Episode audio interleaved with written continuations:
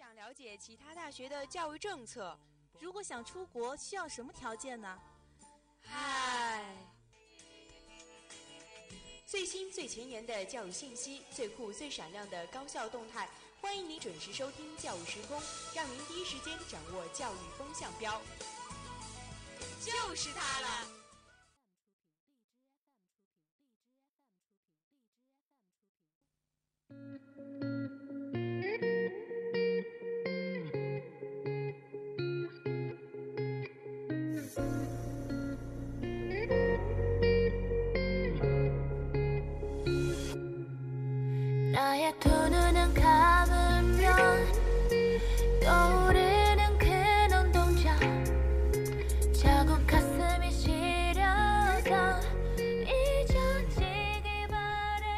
Hello，各位听众，欢迎您在北京时间的十九点十分继续锁定 FM 九十五点二浙江师范大学校园之声。您现在正在收听到的是本期的教育时空，我是主播图一，我是一兰。那么发现也是我跟易兰第一次搭档做这个教育时空，心里还是有点小激动呢。其实我觉得这短暂的半个小时，我觉得大家咱俩用心的去做完我们的节目，就是非常好的。我觉得没错，呃，第一次肯定会有一些小失误了，但是我们尽量去避免。好的，嗯，那让我们就一起进入今天的教育时空的一些前头的一些呃聊天吧。嗯嗯。就是最近嘛，因为听说图一也是新疆人嘛，我们也互相之间有些了解。那么你有听说过最近关于援疆的工作的一些事情吗？对援疆工作啊，对我太熟悉了，因为作为一个新疆人嘛，因为新疆的总共有十三个地区，每一个地区所援疆的对口的城市都是省份都是不一样的。比如说我们的浙江对口的就是新疆的阿克苏地区，然后那。呃，河南。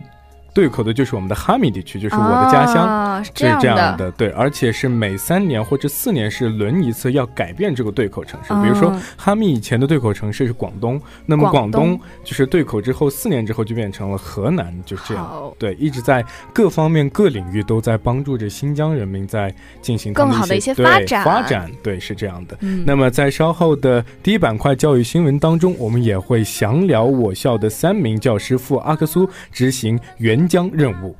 那么今天教育新闻的第二条新闻呢，就是高校食堂不但有饭香，更有书香。哎，说到这里，还是要说一下我们的第三则新闻呢。第三则新闻就主要要说我们玩转 VR 成都大学生 CEO 没毕业已有千万的身家。那我们今天的第二个板块教育视窗为大家带来的内容是大学生休学创业需要配套的制度和环境。嗯，那我们的第三个板块教育辣评当中呢，我们会辣评到学习仪式感满满，逃避还是讲究。那么在一段音乐之后，让我们继续进入今天的教育时空。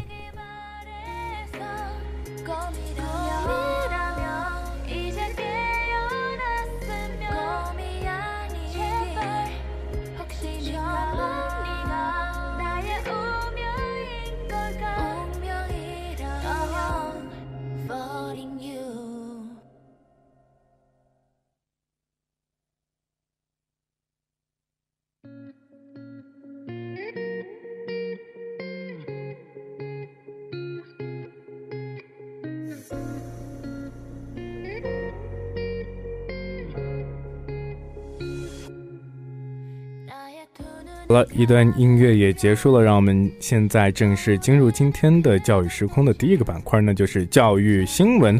那么教育新闻的第一则消息呢，我们就是要详谈到我校的三名教师赴阿克苏执行援疆任务。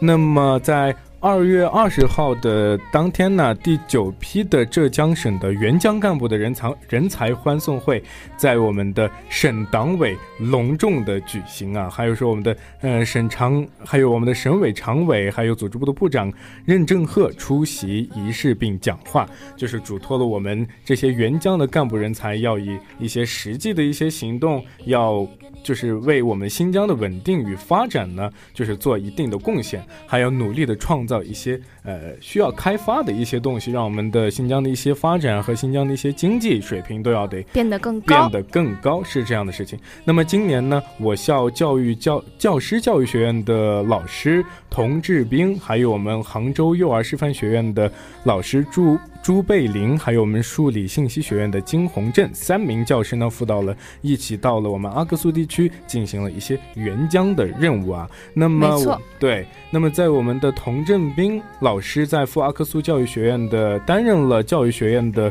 呃语文学科的这样的一个老师啊，并担任了阿克苏教育学院的副院长。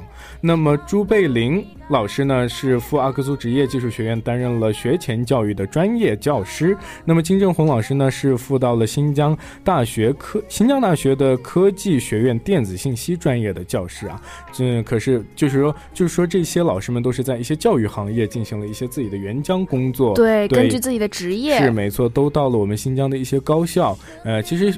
以上说到的一些高校呢，都是在我们新疆也是非常有名的一些高校了。其实我觉得我们学校的这三位老师呢，都是到了一些不同的单位进行了一个同一个教育的这样的行业。对，都是做的是教育行业，因为本身的职业也是老师。老师，我觉得，我觉得我们浙江师范大学的师资力量还是非常雄厚的。没错，我相信这些老师到我们新疆的这些各个的这些学院高校去，一定能让这些大学的一些呃一些方式。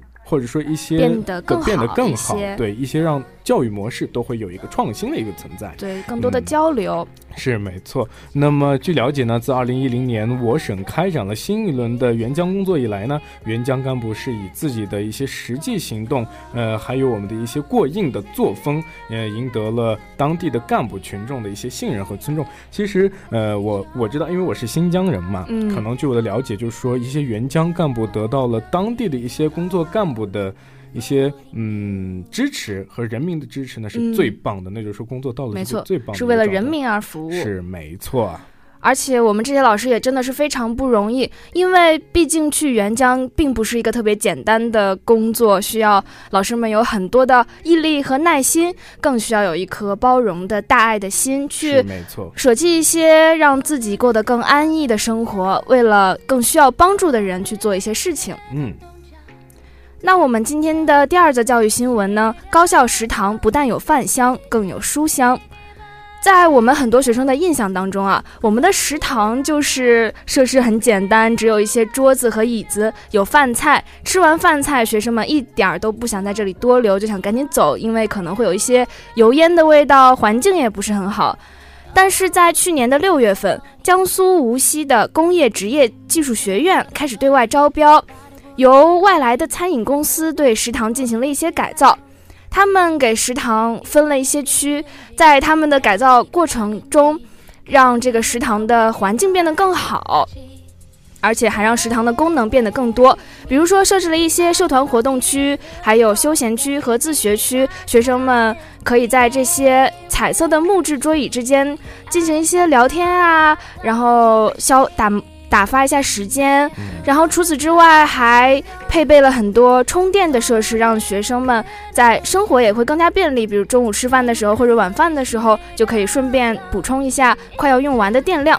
当然也增加了一些娱乐设施，呃，比如说设置了卡座吧台，然后设置了 WiFi，甚至还有 KTV 点歌系统。哇哦，嗯，而且他们甚至将学院的金山相声社。住进了食堂，让学生们在吃饭的时候还可以听相声，娱乐自己。还有很多其他的社团也住进了，对，逐渐来到食堂中。这样的一个改变是非常不错的，就是觉得一个吃饭的地方是让我们一个非常温暖的一个地方。在这样的一个地方，我们如果觉得这样的环境是非常舒适的，那我们的心情也会变得更好。如果心情变得好了，那么。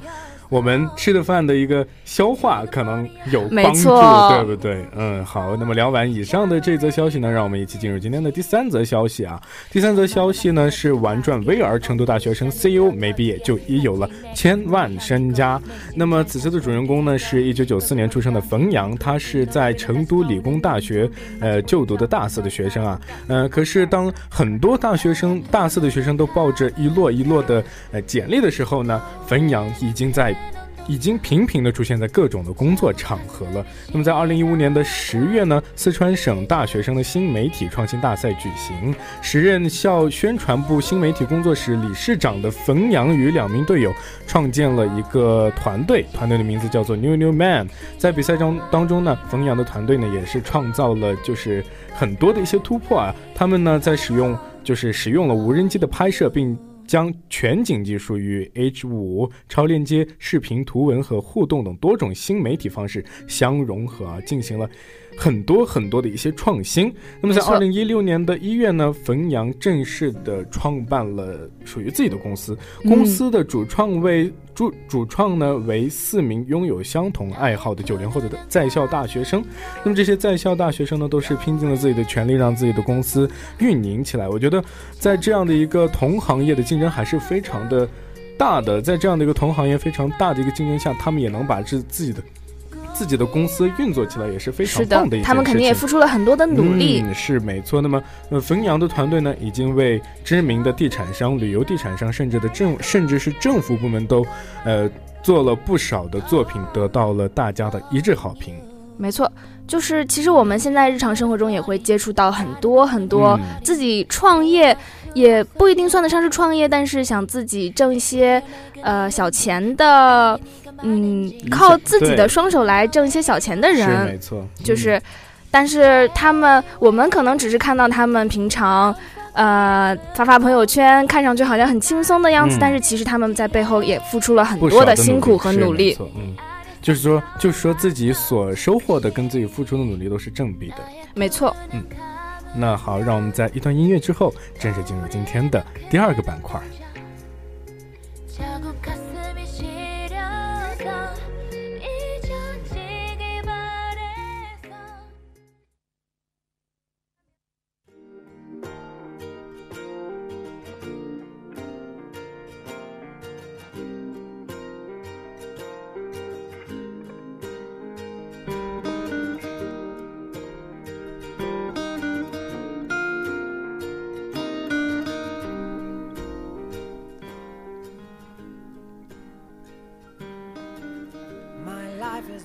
好了，那我们现在进入今天的第二个板块——教育视窗。大学生休学创业需要更加配套的制度和环境。虽然，呃。我国现在国家是鼓励大学生创业的，但是事实上，我国的在校和毕业的大学生选择创业的比例并不高。嗯，主要原因其实就是因为大家并不具备很很高的一个创业能力，而这个创业能力呢，主要就是要求我们要有一定的个性，然后要有很强的创造力，同时也要去呃敢于付出努力，敢于接受新鲜的事物。嗯。那么，在我们现在大学生呢，最缺乏的可能就是一些个性和自己的一些特色。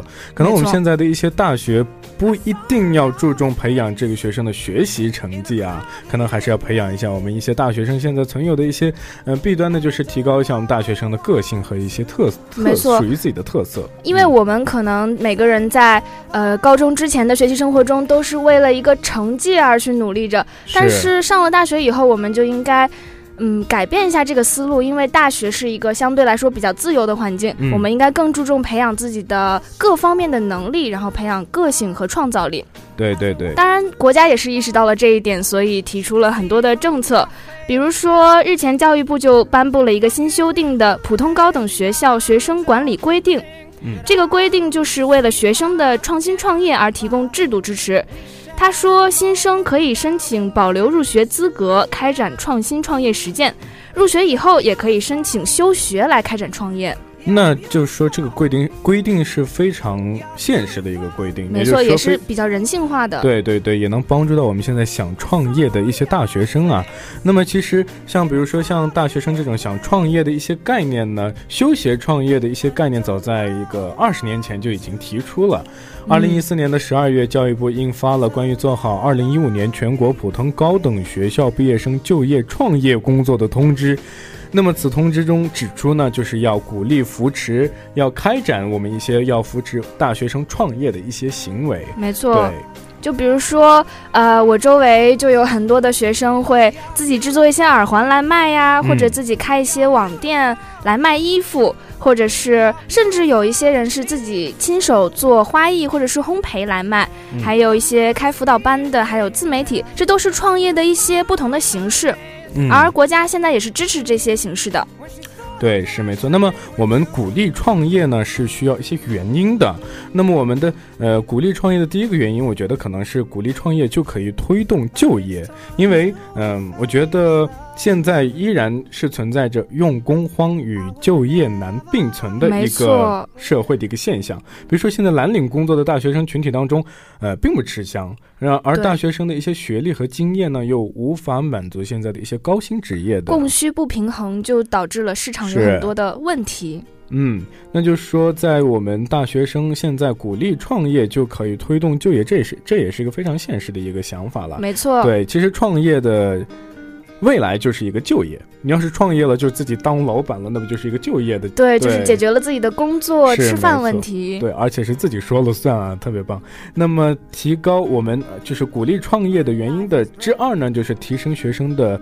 综合素质，那么创业与学习虽然是两回事儿吧，但是他们还是有相通或者是不同的之处。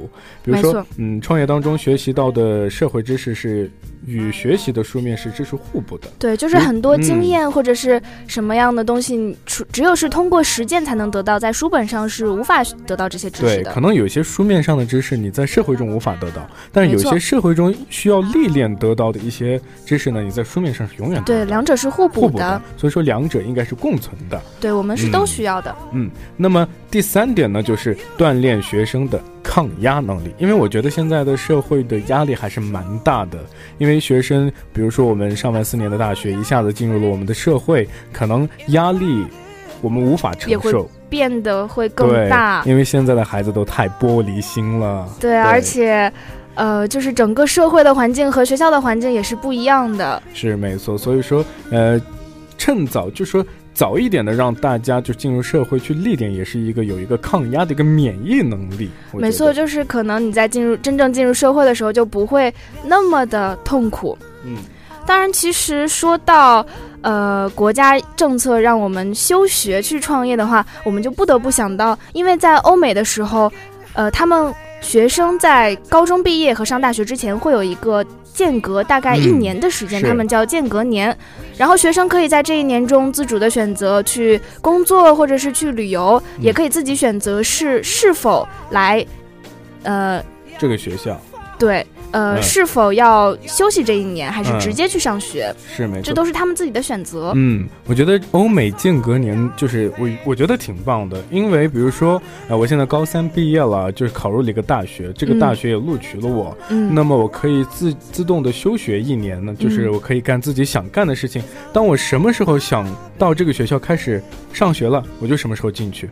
可能，但是。就是欧美的这些教育模式也是非常完美的，他们可以做好一些对接的一些工作，有一些很好的对接工作。但是作为我们中国的教育模式，可能你要是选择什么时候想入学就什么时候想入学，可能你会破坏了我们现有的一些中国式的教育模式。没错，就是这个间隔年，它虽然是有一些好处的，就是它可以让我们更明确的知道自己在大学想要得到一样一个什么样的教育。但是，呃，有的时候，呃，比如说你在高中一直经历了一个比较刻苦的学习，然后突然间你休息了这么长时间，可能就没有办法再提起这个精神来继续努力学习了，就是，就是多出了一个缓冲，反而没有没有办法提起精神了。对对对，这也就是。嗯，对于大学生休学创业的一个反对的观点，其实，嗯，那么就像依兰说的，既然有一些鼓励创业的原因，那就有一些阻碍的原因的一些存在。那么，比如说，大多数人群先读书再就业的观念。这个观念，我觉得中国人是永远改变不了的。其实，嗯，社会上还是普遍的认同大学生的首要任务还是学习。没错，大家都觉得只有你学好了这门技术，才可以面对以后要发生的一切，在你专业上发生的一切事情。对，而且就是有可能你过了现在这个黄金的学习时间之后，你今后再想学习，可能就会变得比现在要付出更多的努力，才能达到相同的效果。对对对，但是比如说我现在刚好。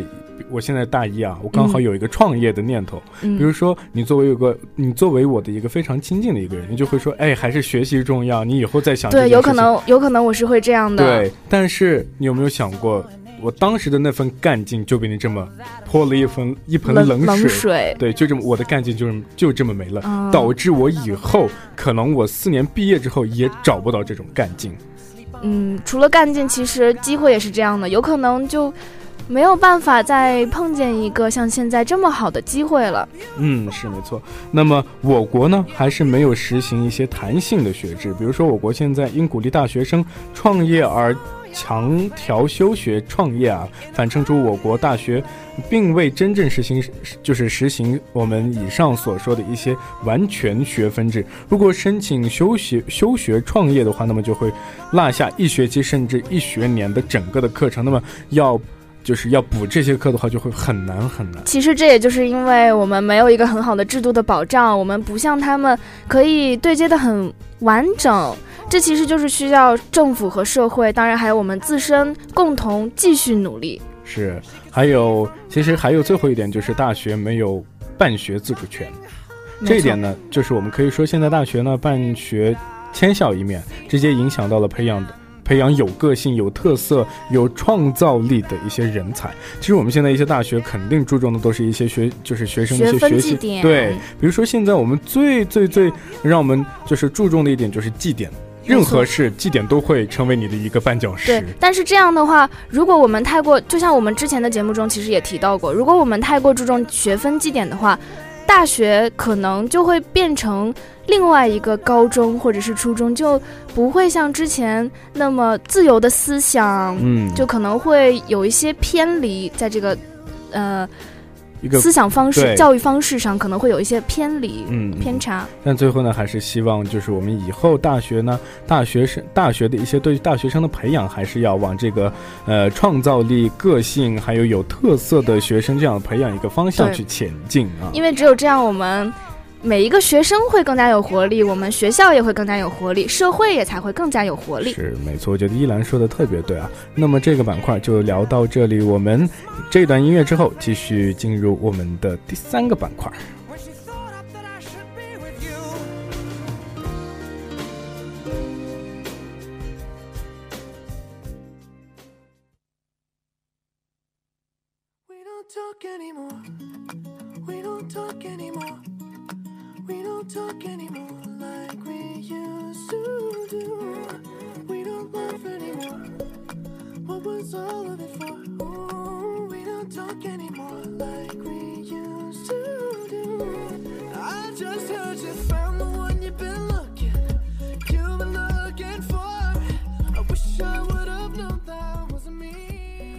好了，现在我们进入今天的第三个板块——教育辣评。学习仪式感满满，这究竟是一种逃避，还是一种讲究？其实现在开学也差不多要一个月了，嗯，然后我们大家都休息了一整个寒假，很可能大家现在已经提不起精神来学习了。是，呃，而有一些人呢，为了尽快的进入学习状态，而为自己准备了一些小小的仪式，嗯，比如说每天出门上课或者是去上自习之前，都要精心的化一个美美的妆。哎，等一下，那我要问一下一兰，你在学车之前会不会化妆呢？嗯，其实我是想化的，因为毕竟化了妆以后会让自己感觉更有自信，心情也会更好。没错，嗯，那现在还是说，比如说女生是在就是学习之前可能有一个仪式感，那就是化点妆啦。那就但是男生呢，可能可能就是离不开自己的那部手机。没错，毕竟现在很多人都对手机成瘾。对对，都是低头族一代嘛。嗯，还有一些人只能在咖啡厅中学习。也不知道是为什么，就应该是会觉得咖啡厅的环境比较好，在这种环境中会学习的比较舒服。但是我觉得这一点有点矫情，有没有？嗯，其实，嗯，确实是，如果把这些仪式看得太过的话，可能就会变成矫情了。嗯，对。那么现在社会呢，还是会对这个有存在一定的争议啊。比如说，呃，争议的呃一方就是就是会说，嗯，在学习之前有仪式感是可以的。那么另一方会说，呃，在学习之前有仪式感其实就是逃避学习。那么我想问一下，一兰，你站哪一方面？其实我觉得有一点仪式感还是更好的。没错。那我刚好跟你的想法是相反的。是吗？你是不喜欢这种仪式感的东西吗？嗯，对。我为什么喜欢这种仪式感呢？因为，嗯，首先你有一个仪式的时候，就会觉得我做这件事情是有充分准备的，我是很庄重、很认真的来对待这一件事情的，所以就会在做这件事情的时候就会变得更加的认真，然后也更容易投入到其中去。嗯，其实我觉得每个人读书都有一定的习惯，那么但习惯未必就是仪式感。比如说化化妆啦，比如说带上手机出门啦，这只是成为一个习惯，而不是一个仪式感。非要将某种习惯，我觉得硬扯到这种仪式感的身上，我觉得有点矫情啊。而且习惯往往都是一些呃一些条件所迫的，我觉得。嗯，是，有可能就是。被现实条件所迫嘛，因为很多人在你拿着手机的时候就很难不被这个手机影响。嗯，然后，但是如果呃既不能克制自己完全不玩手机，但是又想好好学习，你就可以给自己设置一个仪式，比如说我玩五分钟手机，然后我认认真真的学习一个小时，然后我再玩五分钟手机，再学习一个小时。这样的话，其实效率也是会变得更高的。嗯，没错。其实我觉得一兰也说的对，但是我觉得我的想法也是对的。比如说，呃，那么当今社会仍然需要一种朴素和非常质朴的一种元素的存在。嗯，朴素也是对的。比如说，你每天在学习学习之前都要得那么费功夫的，就往脸上扑扑粉啦，抹抹口红啦，我觉得这这也是一个时间的一个浪费。我觉得你有时间去化妆，还不如有时间去多学一点东西。其实确实就是，我觉得我认为“图一”这个说法，在我们高中的时候，或者是以前，很多老师都是这样给我们灌输的。就你有五分钟去化个妆，还不如拿五分钟再多背几个单词，多刷几个题。对，但是其实我是觉得，嗯。如果你化了妆以后，你心情会更好的话，你投入到学习之后，可能会用更少的时间得达到更好的结果。然后，呃，当你把自己收拾得很清爽、很舒服的时候，自己也会感觉到更加的自自信。然后，你做的这些事情也让自己感到更加舒服，让自己感到舒服，就会更加投入到学习中去，也会达到更好的效果嘛。嗯，没错。但是呢，我觉得一个人的外表啊，都是一个一些其次的东西。不管你喜不喜欢在学习之前化妆，或者是存在一些仪式感了，都是，呃，其实不太那么重要、不太紧要的一些东西。其实主要的还是你认真，呃，钻研学习的一个过程。不管你是不是带有仪式感的学，还是不不带仪式感的学，只要你学的过程中。